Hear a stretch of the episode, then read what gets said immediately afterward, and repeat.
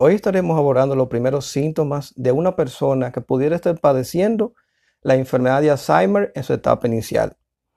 Además de los deterioros en la memoria, existen otros síntomas cognitivos que pudieran estar presentes al inicio de la enfermedad.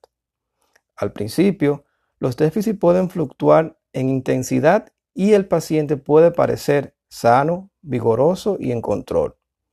La autoconciencia de los déficits cognitivos pueden provocar una reacción depresiva, un cierto desapego en las actividades profesionales, sociales y de recreación.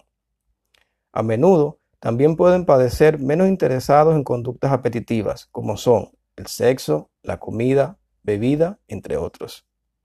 En estos casos es recomendable que el paciente sea evaluado por un profesional de la salud mental, en especial un neuropsicólogo clínico.